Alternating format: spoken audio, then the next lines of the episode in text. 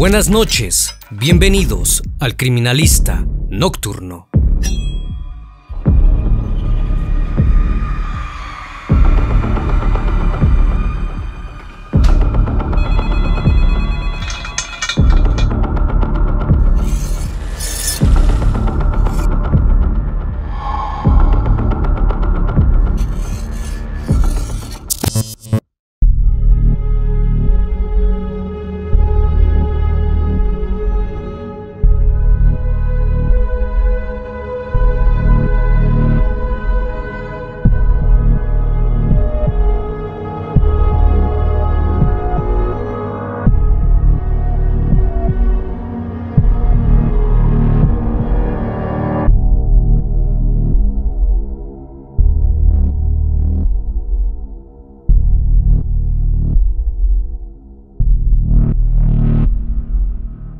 Transcurría el año 1968 en la ciudad inglesa Newcastle, en Inglaterra. Martin Brown, de cuatro años, había salido a jugar a la calle como tantos otros chicos del barrio. No obstante, Martin desapareció y no llegó a casa.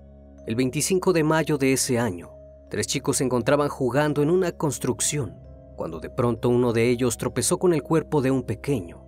Asustados corrieron hasta donde se encontraban unos trabajadores y dieron aviso del hallazgo. Aquello desconcertó a la policía, pues en el lugar se encontraba un frasco de pastillas cerca de una de sus manos, y su cuerpo fue hallado en posición de cúbito dorsal o boca arriba, junto a una ventana.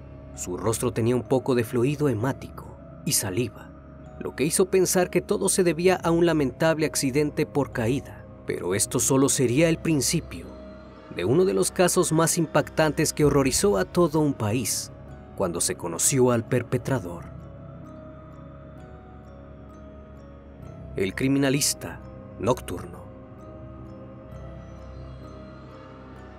Ese mismo día, dos niñas del mismo barrio se encontraban jugando cerca del lugar donde habían hecho el hallazgo. Al ver a la policía, ambas chicas se escabulleron dentro de la construcción para ver el cuerpo pero cuando fueron descubiertas, les pidieron que se marcharan. Al ver al niño lo reconocieron de inmediato, así que acudieron con la tía de la víctima y le dijeron sobre el incidente. Aquel chico resultó ser Martin Brown. Pronto la hipótesis del accidente cambió cuando la necropsia reveló que al pequeño lo habían estrangulado y le habían dado un fuerte golpe en la cabeza. Mientras tanto, las dos pequeñas curiosas se mostraban muy interesadas en lo sucedido. Una de ellas era Mary Bell, de 11 años, y su amiga Norma Bell, de 13 años, quienes no guardaban ningún parentesco. Las dos chicas comenzaron a frecuentar a la tía de Martin, a quien le hacían infinidad de preguntas. Algunas parecían muy sarcásticas y en tono de burla. Los días siguientes, Mary golpeó la puerta de la casa de la familia Brown y preguntó a la madre del niño si podía verlo. La mujer le dijo que no podía porque había fallecido. Aquella niña se dio la vuelta y con una tremenda frialdad y una gran sonrisa le replicó a la mujer diciéndole, ya sé que falleció, solo quería verlo en su ataúd. Poco después, algunos inquietantes escritos en la guardería Woodlands alertaron a las autoridades, pues en aquellas cuatro notas hacían referencia al crimen de Martin. Alguien había irrumpido en el lugar y derrumbado los productos de limpieza, así como el material escolar. La policía se llevó las notas a la comisaría y llegaron a la conclusión que todo se trataba de una broma de mal gusto. Como no era la primera vez que alguien había entrado a la escuela, decidieron instalar un sistema de alarmas. No pasaron muchos días para que la alarma emitiera su primer sonido.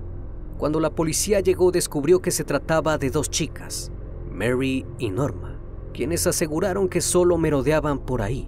Al final, el incidente no pasó a mayores y las dejaron libres. Una mañana la maestra de Mary descubrió que ésta había dibujado en el cuaderno de un niño a un pequeño con las mismas características como fue encontrado Martin, a un hombre caminando hacia él, y a un costado había escrito algo perturbador haciendo alusión a lo ocurrido. También comenzó a fanfarronear con sus compañeros de clase que ella era quien había asesinado a Brown.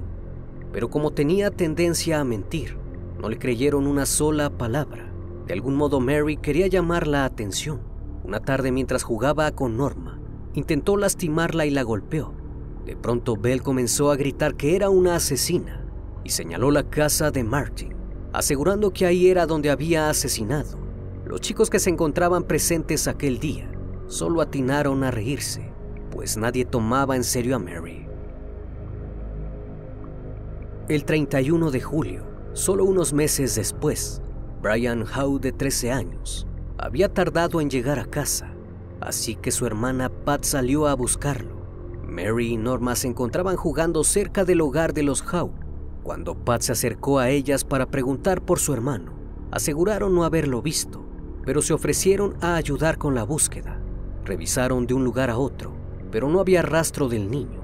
Buscaron por la zona industrial, donde muchos niños solían jugar.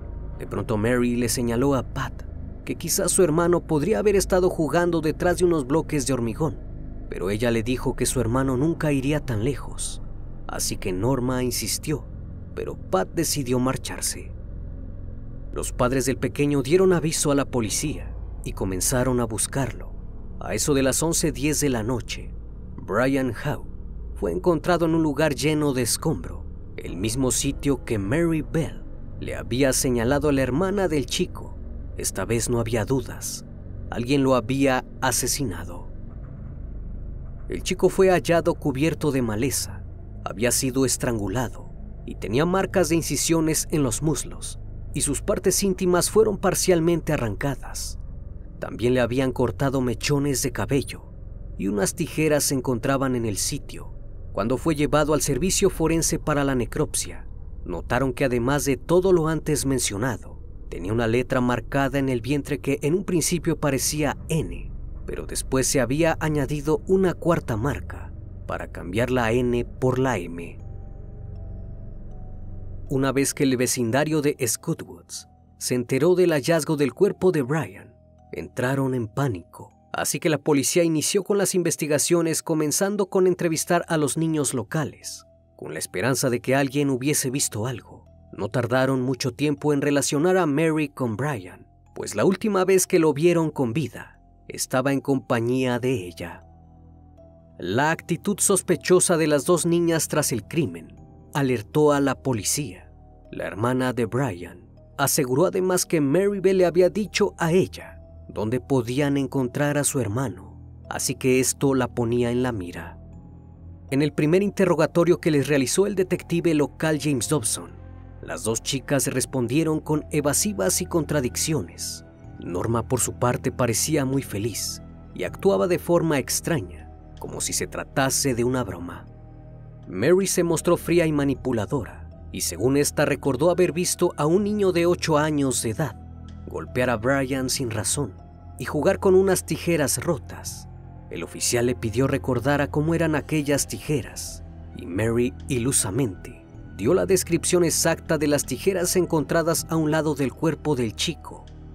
El día 7 de agosto, Brian Howe fue enterrado y el detective estuvo presente en la ceremonia. Mientras todo esto sucedía, observó que Mary Bell se paraba enfrente de la puerta de la casa de Brian y hacía bromas a los familiares.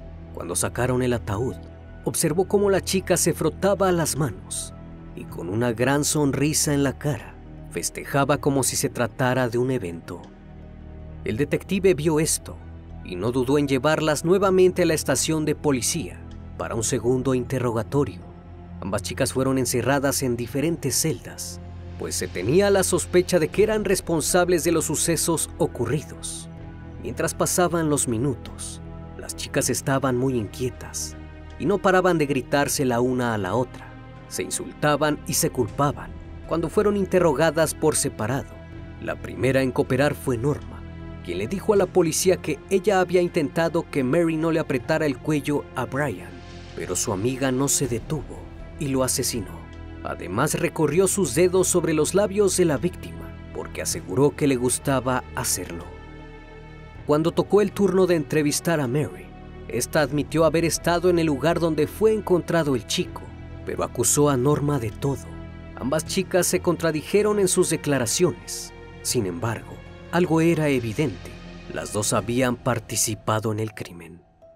Finalmente Mary Bell confesó y le contó a la policía que lo que había hecho lo hicieron únicamente por placer y por la emoción que esto les provocaba. Todo esto sin mostrar el mínimo grado de arrepentimiento ni empatía. Todos en la comunidad estaban sorprendidos de que las asesinas fueran solo unas niñas y que lo hubiesen hecho solo por placer, sin ningún motivo aparente. La atención de los medios de comunicación en el caso fue generando gran interés en el juicio, el cual llegó el 5 de diciembre de 1968 y que tenía una duración de nueve días.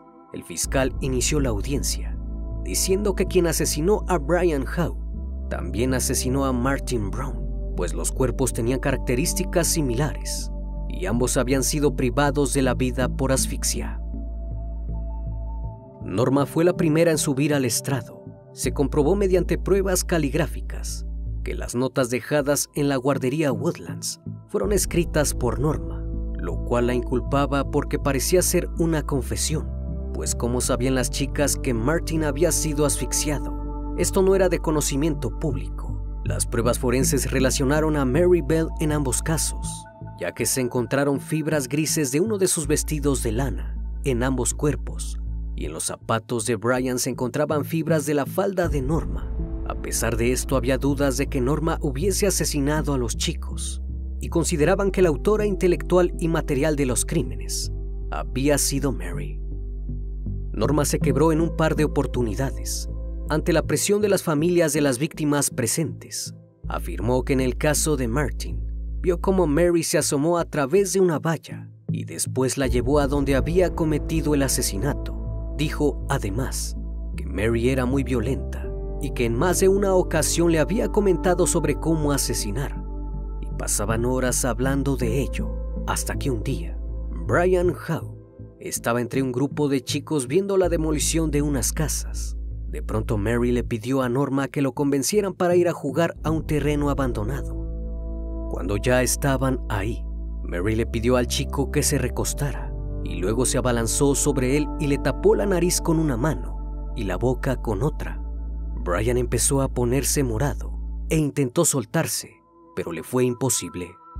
Supuestamente cuando Mary se cansó le pidió a Norma que le ayudara y se hiciera cargo, pero la respuesta de la chica fue marcharse e irse a la casa de una amiga, donde después de esto cocinaron bombones.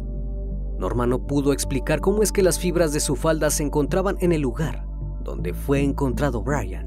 Los forenses determinaron que las heridas del cuerpo del chico fueron post-mortem y que los cortes fueron hechos por personas distintas. Mary confesaría más tarde que llevaba las tijeras porque quería dejar calvo al niño y unas hojas de afeitar porque quería cortar su vientre.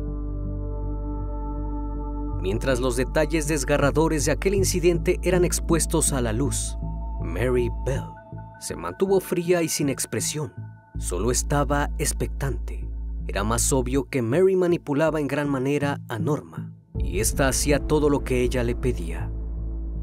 Cuando tocó el turno de Mary, se declaró inocente de haber asesinado a Martin, pero cuando se le preguntó sobre el dibujo hecho en un cuaderno de su compañero de clases, ella dijo que sabía cómo se encontraba el cuerpo, solo por rumores que hablaba la gente, y que las notas que había escrito en la guardería lo habían hecho a modo de broma, solo para reírse de la situación. A pesar de sus acusaciones mutuas, se logró entrever quién era la dominante en la relación. Mary culpaba a Norma de lo sucedido y viceversa. Supuestamente en el caso de Brian, Norma lo llevó a base de engaños a la tienda pero como no tenían dinero le dijeron al chico que irían a ver un estanque de renacuajos. Luego Norma le preguntó a Brian si le dolía la garganta y en ese momento comenzó a apretarle el cuello. Como el niño empezó a llorar lo dejó y después lo hizo caminar hasta el lado de bloques donde lo encontraron. Una vez ahí le pidió que levantara la cabeza y lo estranguló. Supuestamente después de esto se marcharon del sitio y fueron a la casa de una amiga. Pero Norma estaba actuando muy raro y temblaba. Volteó la mirada a Mary y le dijo, Este es el primero, pero no será el último. Mary no podía ocultar su miedo, pues estaba aterrada.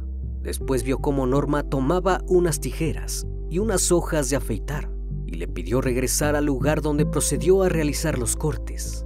Aseguró fervientemente que le señaló a la hermana del chico dónde se encontraba su cuerpo, porque quería ayudar para que lo encontraran.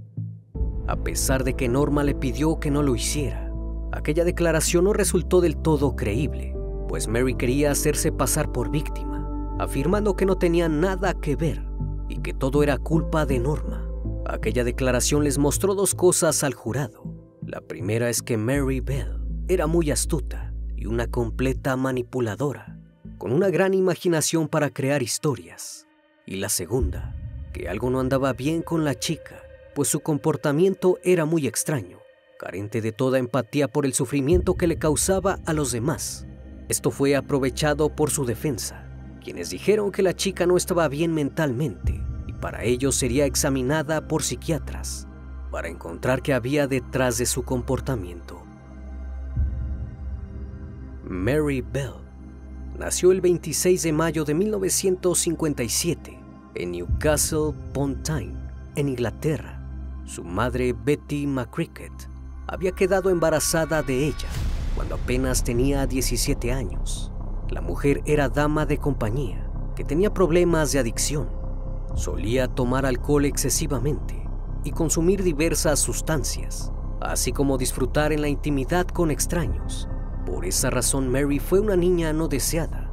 Cuando la pequeña nació los médicos llevaron a la niña con su madre y la respuesta de ella fue, llévense esta cosa lejos de mí. Ejercer su actividad con una hija resultaría un verdadero problema. Debido a esto sufrió el desprecio de su madre, quien solía golpearla y dejarla encargada con cualquier persona. Incluso la dejaba sola. Mary nunca conoció a su verdadero padre, pero con el tiempo su madre Betty se casó con Billy Bell y le dio su apellido. Mary lo reconoció como su padre, pero aquel sujeto no era lo que se podía esperar de un hombre que cría a sus hijos, pues Billy era un delincuente peligroso, además de alcohólico que terminó encarcelado por cometer robos. Debido al estilo de vida que Mary llevaba, cuando solo tenía dos años, intentó ahorcar a otro niño en la guardería donde la llevaban. Estos fueron los primeros indicios de que algo no andaba bien. Otro de los puntos importantes durante su infancia fue el hecho de que la chica se orinaba en la cama de forma crónica. Esto hacía enfurecer a su madre, quien para darle una lección Frotaba en su cara las sábanas mojadas y sacaba el colchón a secar al sol a la vista de todos para humillarla en público. Su manera de disciplinarla era golpearla con látigos y someterla a brutales castigos. Betty estaba harta de su hija e intentó darla en adopción. Cuando cumplió tres años, la llevó a una clínica donde la dejó con una mujer perturbada que estaba por irse a Australia. La hermana de Betty sospechó lo que su hermana planeaba hacer y lo impidió. Como esto no resultó, comenzó a suministrarle grandes cantidades de pastillas, diciéndole que eran caramelos, y más de una vez fue llevada al hospital por sobredosis. Los médicos pensaban que la niña era muy traviesa y solo debían tener más cuidado con ella. Nadie sospechaba de su progenitora. En una ocasión fue ingresada de gravedad porque se intoxicó con las pastillas al grado que tuvieron que hacerle un lavado de estómago. La hermana de Betty no creía que la niña fuese capaz de hacer tal cosa, y ella y su esposo se ofrecieron para adoptar a Mary, pero Betty no lo permitió y siguió maltratando a la niña. Un día Mary cayó de un gran ventanal y sufrió graves daños en el óvulo frontal, que afectaría su capacidad de diferenciar de lo que está bien o mal pues la corteza prefrontal es la encargada de la toma de decisiones y de las emociones, lo cual afectó en gran manera a Mary durante su crecimiento. En esos años, todos pensaron que se debió a un accidente, pero existe la sospecha de que la madre de la niña fue quien la arrojó de la ventana. No conforme con eso, cuando solo tenía cinco años, su madre comenzó a obligarla a participar en actos íntimos con sus clientes. A partir de entonces su conducta ante los demás se vio reflejada en agresividad. Le gustaba ahorcar animales y lastimarlos. En el colegio era una niña problemática que gustaba de pelear con sus compañeros. constantemente tenía pensamientos violentos que involucraban el dañar a otras personas. Más de una vez, intentó ahorcar a algunos chicos. Su problema de mojar la cama no paró. Muy por el contrario, se fue agravando con el pasar del tiempo. Antes de lo sucedido, Mary comenzó a actuar de manera muy extraña. El 11 de mayo de 1968, mientras jugaba con su primo de tan solo tres años de edad, Mary lo empujó desde lo alto de un techo y el pequeño cayó quedando gravemente herido. Todos en ese momento pensaron que había sido un accidente y nadie sospechó de ella. Al día siguiente, tres niñas que estaban jugando junto a la guardería fueron atacadas por Mary y Norma. Una de las niñas dijo que Mary le puso las manos alrededor del cuello y la apretó con fuerza hasta que se puso morada. Después lo hizo con las otras dos chicas, quienes huyeron aterradas de ella. Al final no se levantaron cargos a pesar de que llamaron a la policía, pues las autoridades concluyeron que solo se trataba de una chica con una conducta difícil. Por si fuera poco, ese mismo día, ambas chicas intentaron ahogar a una chica en el arenero. Una de ellas la tomó de los brazos y la tiró al suelo, mientras la otra le arrojaba arena por la boca hasta que comenzó a ahogarse. Afortunadamente la chica logró librarse y huyó aterrada del lugar. Después de esto, la tarde del siguiente día, se llevó a Martin Brown a una casa abandonada, cerca de las vías del tren donde con sus propias manos le privó de la vida. Esto le resultó sumamente fascinante, tanto así que tomó la decisión de repetirlo y contarle a Norma lo que había hecho. Posteriormente, el 26 de mayo, un día después de lo sucedido con Martin, Mary se encontraba festejando su cumpleaños en compañía de Norma y su hermana cuando de pronto Mary la tomó por el cuello y comenzó a lastimarla. Los gritos de la chica alertaron al padre de esta, quien sorprendió a la agresora con las manos sobre el cuello de su hija. El siniestro comportamiento de Mary comenzó a manifestarse sin control y simplemente no podía parar. Una vez que el jurado conoció la historia detrás de Mary Bell, todos estuvieron de acuerdo de que la responsable de los asesinatos había sido la chica y el 17 de diciembre fue condenada a cadena perpetua por el cargo de homicidio involuntario por motivos de responsabilidad disminuida de Martin y Brian, ya que los psiquiatras de la corte habían convencido al jurado de que Mary Bell mostraba síntomas clásicos de psicopatía y no podía ser considerada totalmente responsable de sus acciones. El juez señaló que la chica era peligrosa y que había un riesgo muy grave para otros niños si no se le vigilaba de cerca, pues durante el juicio, Mary confesó que le gustaba herir a los seres vivos, animales y personas. Eran mucho más débiles que ella, aquellos que no se podían defender. El psiquiatra del Ministerio del Interior de Gran Bretaña señaló que la niña tenía un trastorno psicopático y que necesitaba un periodo de tratamiento que podía durar bastantes años.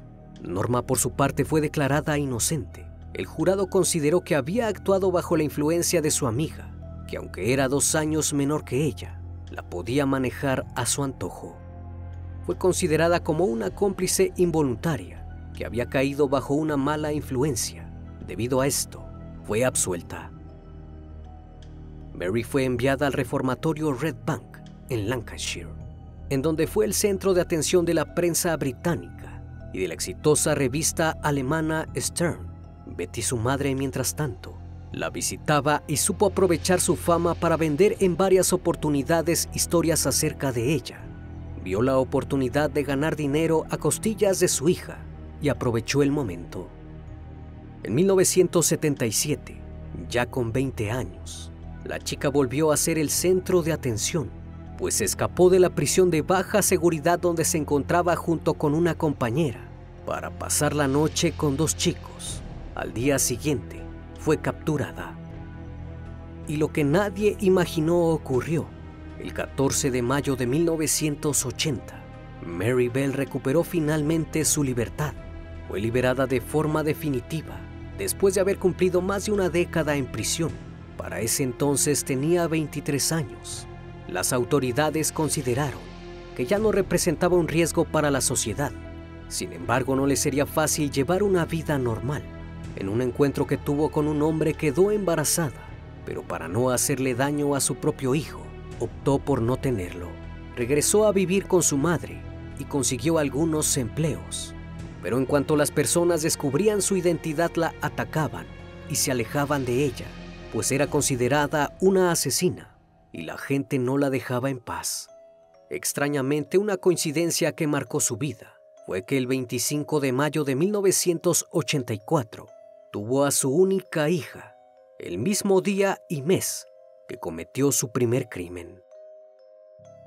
En 1998, cuando salió el libro de la escritora Gita Sereni, titulado Llantos Ignorados, la historia de Mary Bell, todo se volvió a complicar.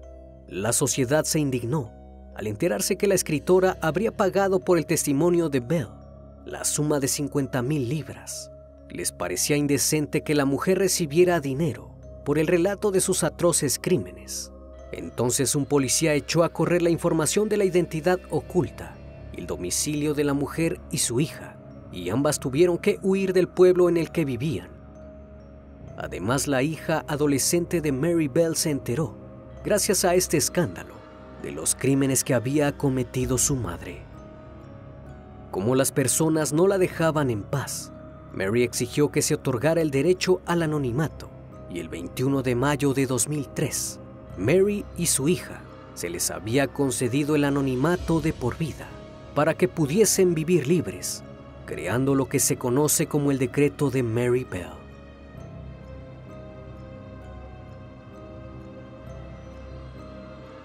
Una vez más, estimado público, agradezco su compañía. Gracias por brindar un espacio de su tiempo para conocer un caso más de este canal. Si aún no estás suscrito, te hago la cordial invitación a que lo hagas y formes parte de esta gran comunidad. Esto es El Criminalista Nocturno. Hasta la próxima emisión. Buenas noches.